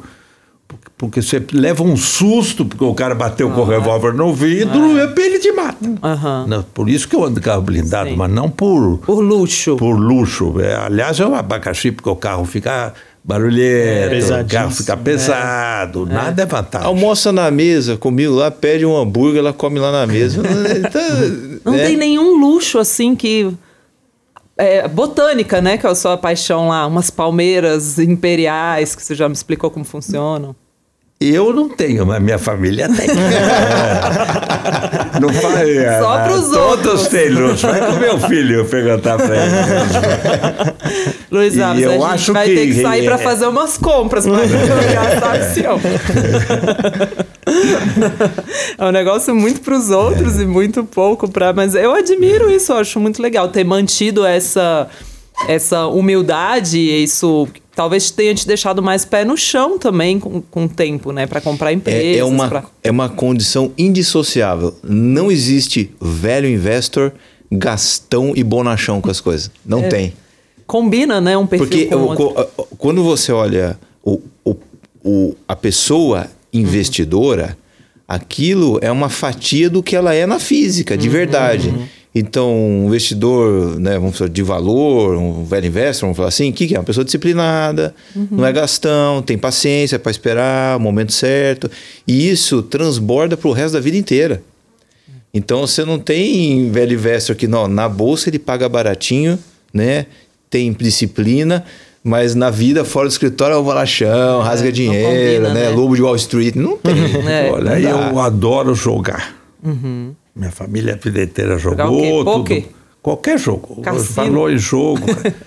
É mais bridge. Agora chego no cassino, é, roleta, n- não põe um centavo. N- acho- Não tem chance. Roleta, você sabe que cada dólar que você pôr vai perder X%. é. 6% a cada roleta, a cada virada da bola. Então esse jogo você não pode jogar. Agora, o 21 vai com uma tabelinha, eh, você pode tirar a tabelinha do bolso, pode pôr na mesa. Se você tivesse pleno conhecimento das cartas, você tem 8% de vantagem você. Então esse jogo é bom, esse jogo eu gosto. jogo pequenininho, qual a menor ficha? É 5 dólares que tem, então é essa, é essa mesmo que eu tô. E aí você passa a noite inteira, vai perder 100 dólares, isso eu jogo, opa. Aí sim. E dói, né? Né? E dói. Ah, né? dói, porque você perdeu tempo querendo destruir. Você quer ganhar, você tá lá pra ganhar. Dói, tá vendo? Dói, não é o dinheiro. Eu não, é engraçado. Cassino é uma coisa que nunca me encantou. Fui pra Las Vegas, entrei no cassino, é uma coisa mais deprimente. Não Nossa, eu acho legal. acho Agora eu gosto de um truco, gosto de um buraco. Aí você gosta então do conflito. É isso que você gosta. Eu gosto da concorrência. Você gosta da, da briga, do, do truco ali. Isso é interiorzão do Brasil. É, daí que vem. Essas são as raízes. quer fazer o zap lá. na testa. Conheço bem isso Quero fazer um zap na testa. Vamos pro interiorzão do Brasil, que eu acho que tem uma pergunta que é importante fazer. É, qual foi sua primeira ação? Qual foi aquele momento assim que se, se descobriu investidor? Existia um banco aqui em São Paulo muito importante chamado Comind, Comércio e Indústria de São Paulo. E esse banco deu uma briga de acionistas. E vários pais, eu tinha 15 anos, vários pais e amigos, um eram diretores, e estava todo mundo envolvido. Todas as famílias de São Paulo eram um banco sem, sem dono, com milhares de acionistas. Então, eu comprei umas ações. Eu tinha essa cautela até pouco tempo, nem sei onde foi parar. Era Luiz Alves, Paz de Barro. que é uma menor. cautela. Entre menor. E fui na Assembleia da Briga. Eu não sabia o, a, a atenção que todos, todos eram amigos do meu avô, amigos do meu pai. Chegou o moleque aqui, todos vieram abraçar, porque imagina o moleque de 15, 16 anos ir lá, velho, negócio de. Uhum. E... Hoje em dia você compraria Bitcoin com 15 anos. É. hoje em dia, com 15 anos, estaria ah, comprando hoje, Bitcoin. se for, essa é a loja, essa molecada, todos têm Bitcoin. Tem. O moleque 15 anos, todos têm. Tem, todos têm. Não, não, 50 é. reais, né? Põe Bitcoin, não sei pra quê, todo caso. Então, essa foi a primeira mas de onde veio a inspiração? Tinha alguém na sua família que já não, investia? Ninguém, não, ninguém. Não se gostava. Não, a família de fazendeiro nunca se gostou de, de bolsa nem nada. Uhum. Sabia-se da existência, era obrigado a, quem sabe, jogar nos futuros café, uhum. vender para pagar os custeios, e não tinha que aí fazer proteção de rede para Mas tem um, tem um, colheita tem uma, uma filosofia por detrás do Luiz estar na bolsa. Eu fui entendendo com o tempo. Qual ele teve um ele teve um conselho. Eu estou inventando aqui, mas é. Não, é. Conselho do pai dele. Ah. O Luiz gostava de jogar, né? Saía à noite, né? O pai dava Não, então meu pai, eh, meu pai jogava toda a noite. Meu pai era um dos melhores jogadores de pôquer que tem. Oh. De stick poker, teve cara que teve infarte na frente dele de, no jogo. E ele falava: pode jogar. E, e joga jogo caro, para não perder tempo. Mas joga com parceiro pior que você. Ah. Você tem que ganhar. A obrigação do jogador é ganhar. Se perder, paga, não passa. Perdeu, e às vezes acontece que a noite de azar você perde. Uhum. Perdeu, não tem nada de falar que não, ficou devendo. Não, paga, fala comigo, paga e trata de sempre ganhar. Se não está conseguindo, muda de turma, porque tem que ter um pior que você que está jogando. ninguém, ninguém é Deus. Você tem o seu parceiro. Se descubra onde você vai ganhar. Uhum. O jogo que te deu prazer e que você ganha. E aí o senhor descobriu que era a bolsa. E aí, aí descobriu a bolsa. Ah o, que, o buraco ou a tranca de mano, que é o jogo mais lindo que tem, que você destrói o seu parceiro. Quando... você é obrigado a jogar com revólver para matar o cara. E, e toda noite boate pagava para todo mundo, aquela farra do dinheiro. Então, é, sempre foi. O dinheiro era um assunto sério. Uhum. E eu vi minha família só perdendo, perdendo, perdendo, vendendo fazenda, vendendo coisa, nunca se trabalhava, tinha herança que achou que ia viver mais tempo para aquela herança, e eu percebi que se eu não tomar atitude, para mim não vai sobrar nada. Uhum. Lá aos então, 13 anos. E eu levava a sério isso. E uhum. eu falava, isso aqui, será que está certo o que eles estão fazendo? Mas pelo menos estão vivendo. Uhum. Vivendo, tudo satisfeito. Não, uhum. Ninguém ligava que estava acabando o dinheiro, não. Vai tocando. E acabou como acabou mesmo. Uhum. E eu percebi que se eu não tomar providência, eu vou ficar sem. Entendi. E eu vi que o assunto, o dinheiro é, é a mola do mundo. A gente está aqui para produzir alguma coisa com o fito de ajudar o mundo a ser melhor. Uhum. Seja do jeito que for, e cada um colabora do jeito que conhece. Perfeito. Então, se não sempre é um desconhecido, passa pelo mundo. Uhum.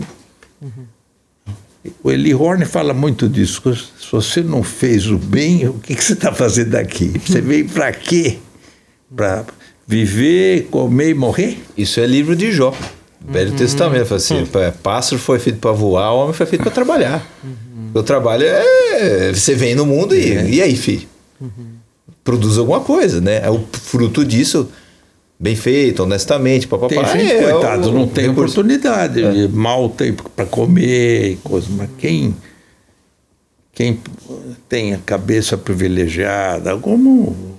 E o privilégio de ganhar dinheiro é, é pouca gente é talhado nisso. Uhum. É mesmo, eu acho que um bom pianista, um ganhador de dinheiro, a dificuldade é igual.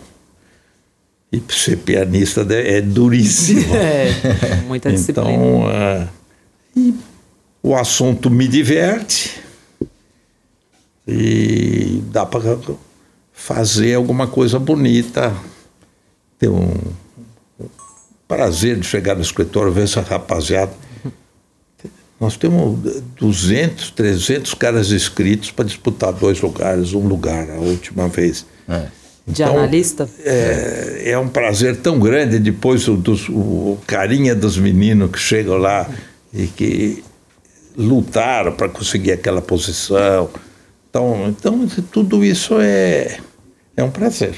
É, e ganhar dinheiro para os outros, tentar ganhar, é outro grande prazer e uma grande responsabilidade. Nós estamos com acho que 150 mil cotistas, não perdemos nós chegamos até 240 mil, perdemos. 210. Chegamos a bater 209, 210. Então perdemos 50 mil. E esses é uma responsabilidade que você tem, porque você está. Tá, eles depositaram confiança. Olha, trata do meu dinheiro. A gente destrinchou um pouco disso na carta institucional. Eu vi, bem legal a última carta. Eu e até essa ideia também de vocês de que foi quando vocês montaram, lembro naquela primeira conversa que muita que a gente conversou um pouco sobre isso. Muita gente, na verdade, primeiro cuida do dinheiro das pessoas e aí um certo momento larga e vai cuidar só do próprio. E vocês fizeram um pouco que o caminho oposto, né? Primeiro eu aprendi com o meu e depois eu também vou gerir o seu, né? Porque 90% que está cuidando de dinheiro nunca ganhou para ele. Nunca ganhou para ele. Então vai ganhar para os outros. É, é, tão difícil ganhar dinheiro, é tão difícil. Então, não, se você se predispõe a ganhar para os outros, mas você nunca ganhou nem para você, uhum. como é que vai fazer? Certo.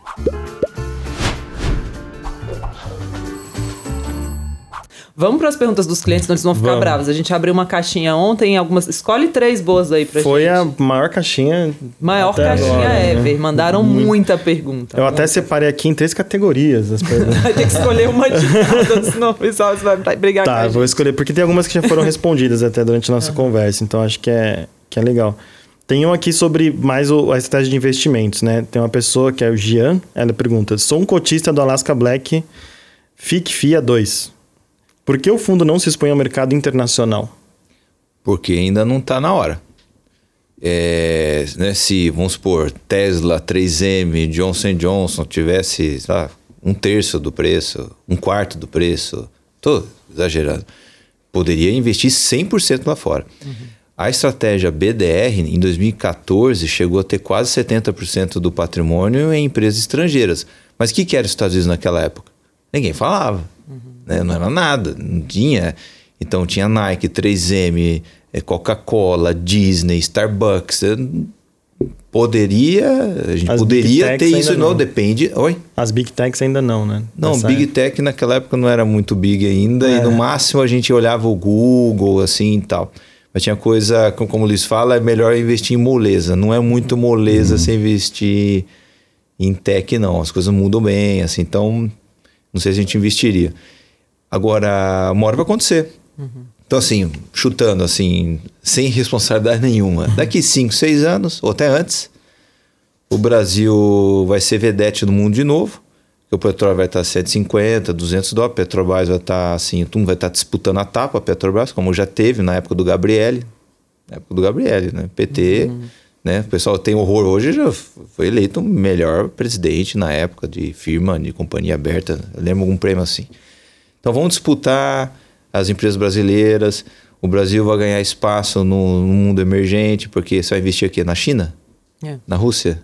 Onde que tá legal? O Brasil, mal bem, tem uma certa decência perto dos outros mercados emergentes. E aí, quando o mundo tiver doidão pelo Brasil, normalmente isso, isso coincide com o mundo não gostar muito do mundo desenvolvido. Porque o, o que vai estar tá quente é commodity. Se commodity está quente, é receita para o Brasil e é custo para eles. Então lá começa a ficar ruim, não sei o que tem, aí tem medo do, sei lá, o Trump vai voltar, o mercado tem medo, não sei o que, que vai acontecer. Mas lá fica muito deprimido e aqui extremamente quente. A gente troca. Uhum. Lembrando que o fundo põe BDR no nome para ele poder investir em BDR. Isso. Não significa que ele é 100% Isso até hoje é uma dúvida, sabia? Impressionante. É, eu recebo ela também. Impressionante. É, e aí eles põem para ter essa opção. Não significa que ele botou BDR no nome, ele é um fundo só de Isso. BDR. Então a gente sim Poderia. Uhum. A gente sempre olha de vez em quando, mas ainda está muito diferente do preço do desconto, na verdade, das empresas brasileiras. Legal. Não tem nada. Boa. Aí tem um aqui que eu coloquei, eu categorizei como soft skills. que o pessoal perguntou muito, né? Aí tem uma aqui que é interessante, é como, é direto pro Henrique. Como o Henrique lida com ideologia e seu papel de gestor? E aí tem várias juntas, tá? Queria trazer você saiu do Twitter, você foi praticamente o fundador do FinTwitch. Como que você... Fintuit? Ah, o Jeff isso? Bezos saiu da Amazon também já. Deixa pra eles agora.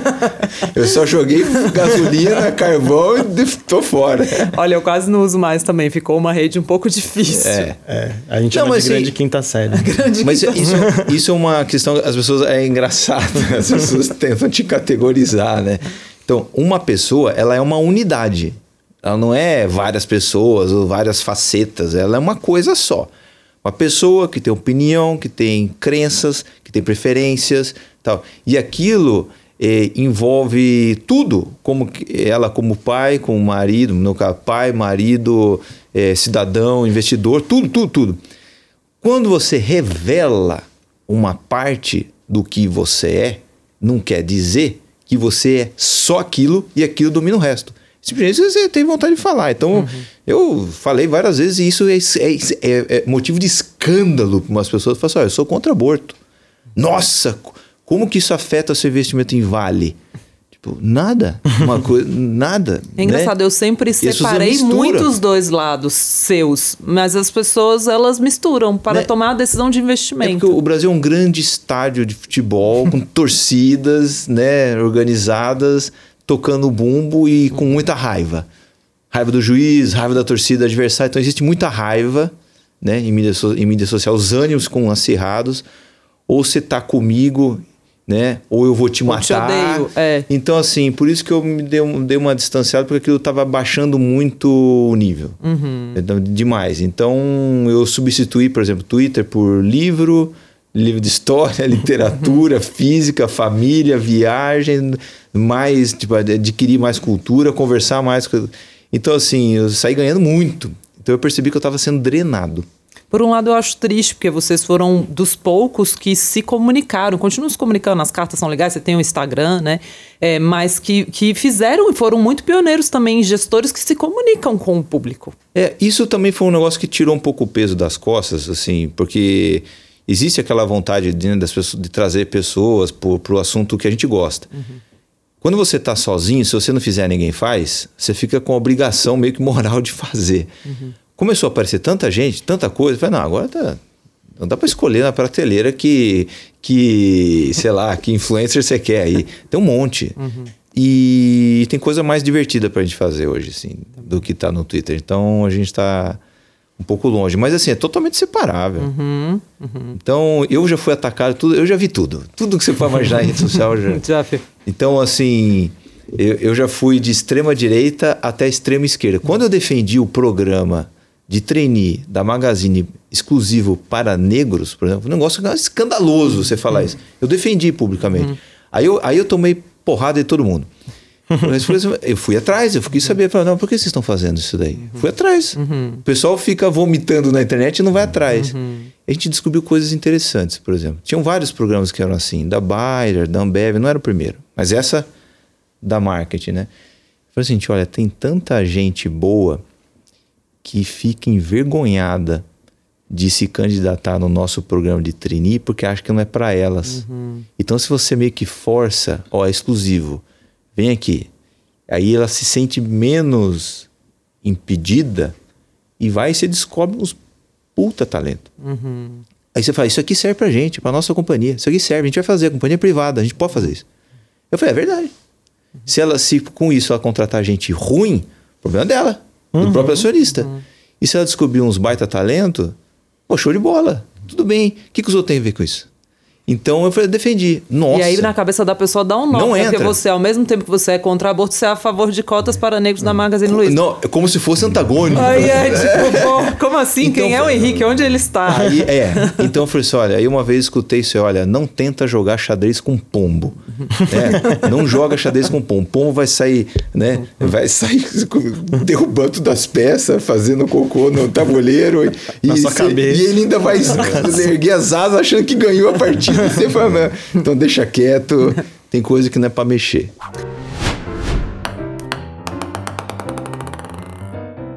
Ô Luiz Alves, a gente tem uma sessão aqui que a gente sorteia uma bolinha e vocês respondem sobre a bolinha. Mais uns 10 minutinhos. A bolsa seguramos? Podemos? Podemos até 15 para as 11. Então, tem 10 e fechado. Vamos correr, Então Guilherme. vamos. Gira Não- aí a nenhuma pergunta mais, vamos Não, na mas é porque eu tô achando incrível, porque o Luiz Alves é totalmente conectado no mercado até hoje. É, não, isso é legal. Gira a bolinha aí, porque a Vamos gente girar. tá perdendo, tá perdendo tempo. Vamos lá, uma bolinha e vocês falam rapidinho sobre ela. Um hábito. Um dos poucos que eu tenho é jogar bridge. Jogar bridge. Henrique, Leitura. leitura. Próxima Ó. bolinha. Tamo, tamo no Express. Next. uma qualidade. Eu vou fazer uma brincadeira trocada aqui. Você fala uma do Luiz Alves, Luiz Alves fala uma sua. Olha, virou prova oral. Uma é do nova. Luiz Alves. É. É, Bom humor. Bom humor. eu pensei que ele ia falar paciência. Porque Seu bom humor suplanta a paciência. Uma qualidade do Henrique, Luiz Alves. a dedicação. Dedicação. Ele é mesmo muito dedicado. Estudioso, né? Agora se fala uma minha, eu falo uma sua. né? Ah, o Guilherme, ele é criativo. Olha Que só. é incrível para uma pessoa de tech. E a lua é independente. Ah, essa, essa é forte. Nossa, Obrigada. Guilherme. Essa Depois é- eu te dou um abraço. Sabe que eu tenho um colar que tá escrito que o André me deu, que se você abrir tá escrito independência dentro, né? Porque realmente É, minha uma, marca. é a marca da Luciana. É, vai tentar tirar a minha independência. Não, eu não sou maluco. Uma, uma bebida, o que, que você bebe? Isso aqui é para humanizar vocês. Eu sou bebo coisa. cerveja. Não tenho- Cerveja? Tem uma Vinho, você não? gosta mais? Eu não posso tomar, eu tomo um copo acabou. Então, Ah, justo. Não, é só uma curiosidade, aí, porque eu, eu, eu- o meu é cerveja de vinho, cerveja de vinho, cerveja de vinho. Cerveja de vinho. E Eu aí, você vai numa festa ou alguma coisinha um pouco indiferente, sempre tem uma bebidinha um pouco mais forte, né? Uhum. Ah, uísque, não sei o que lá. E nunca nada, nada desceu pra mim. Não, Nada. não Eu consigo. também não gosto, não. Mas aí vinho eu eu gosto. muito forte. Aí eu descobri que vinho do Porto é bom. Ah, vinho do vinho Porto do é Porto bom. é bom. Vinho do Esse Porto é aí bom, seria a pimentinha. É. É essa daí. E vinho Só não. Luiz? Vinho também ele não vai comprar porque custa caro. Ah, o Luiz bebe vinho, sim. É bom vinho. Bebe. Não, e, e vinho não pode ser ruim. é, né? E não precisa ser top absoluto, porque eu não tenho nem esse paladar para o top do top.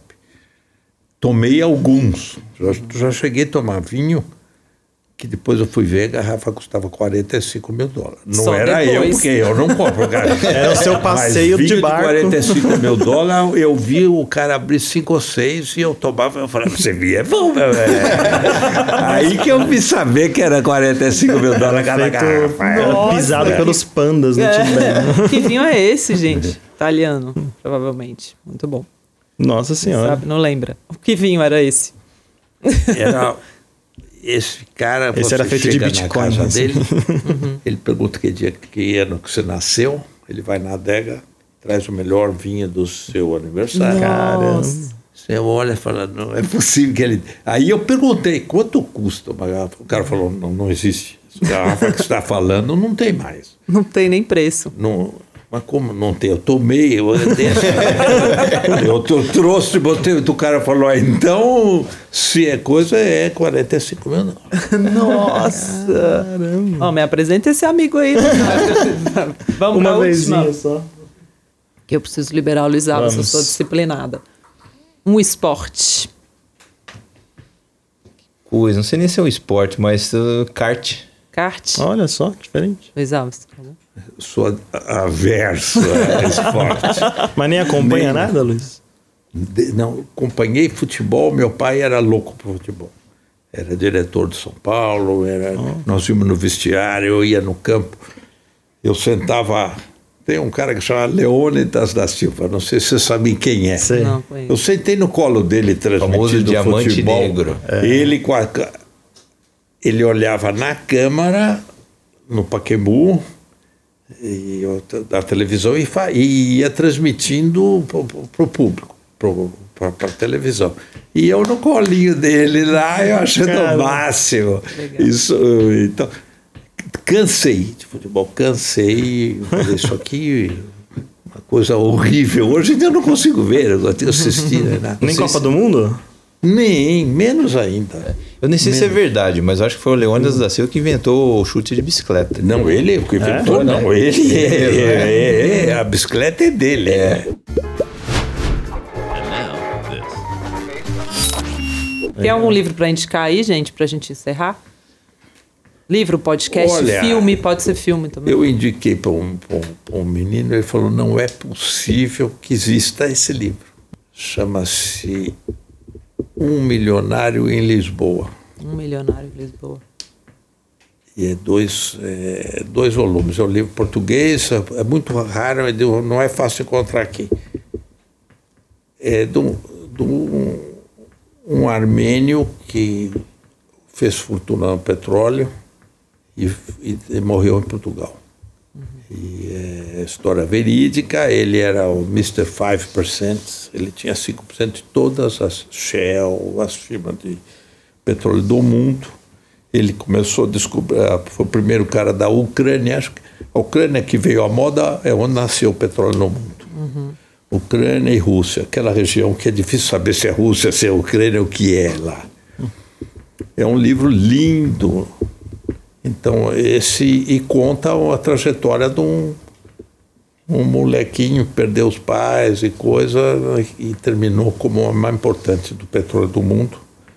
E quem vai para Portugal chama Kerkerian, e ele tem uma fundação. Portugal é o museu mais lindo do mundo que ele deixou. E, então, esse é um livro lindo. Legal. Um comentário sobre o livro, você também uhum. vai um pouco contra senso, né? Luiz, para as pessoas aprenderem sobre investimento, é melhor ler livro de investimento ou literatura? Não, romance. Romance, romance. De, de, de, romance de ganhação de dinheiro. Então tem coisas ótimas. Como que? O Taipan, por exemplo, Taipan. que é, James um ocidental. Clavel um ocidental que tá, também são três volumes e várias gerações termina Taipan, Shogun. com Hong Kong e, e então é, esses livros que é encomendado a fazer é, é tudo propaganda demagogia só conta o lado bom porque o próprio cara que escreveu mandou alguém escrever ele pagou para escrever ele da vidinha dele então a visão é a dele, não é a visão do. Está cheio de romance fabuloso, de, ou romance de roubo, rouba banco, de golpes, de financeiros. Isso é uma delícia. Isso é legal. Um livro, Henrique. É, um livro que para mim, assim, ter terminado ele foi uma vitória, assim, porque quando comecei achei gigante, falei, mas eu tenho que tirar isso da minha frente, né? Quero começar a ler, não ler isso aqui, não vai dar. Então preciso terminar. E gostei muito de. Foi Guerra e Paz. Ah, olha só. Guerra e Paz, o Tolstói é uma Tolstói. coisa impressionante. Você não sabe se é livro de história, se é romance, se é documentário, se é, é um, um negócio diferente. Bem legal, boas dicas. Henrique e Luiz Alves, muitíssimo obrigada por ter vocês aqui. Sempre quis compartilhar essa conversa com mais gente. Acho que temos várias coisas ricas aqui hoje para dividir. É, e espero que voltem, porque sobraram 357 perguntas aqui para vocês, pergunta. ficarão sem resposta. Obrigada mesmo Olha, por terem Obrigado a vocês. Que... Obrigado. E estamos às ordens, pelo menos cada seis meses, a gente está à disposição para então, fechou. No próximo a gente vai no amigo de vinhos do Luiz. É, a gente trazer. Boa. E aí fazemos regada a vinho. Obrigada, Luiz Alves. Obrigada, obrigado, Henrique. Obrigado, Obrigada a, você que acompanhou esse podcast Bilhões no Divã. A gente se encontra na semana que vem. Obrigada, Gui, por estar aqui comigo. Obrigado, um beijo Lu. e curte esse vídeo. Siga esse canal pra gente fazer mais vídeos para você. E compartilha com, e com seus amigos. Compartilha né? com seus é. amigos. Um beijo. Tchau, tchau.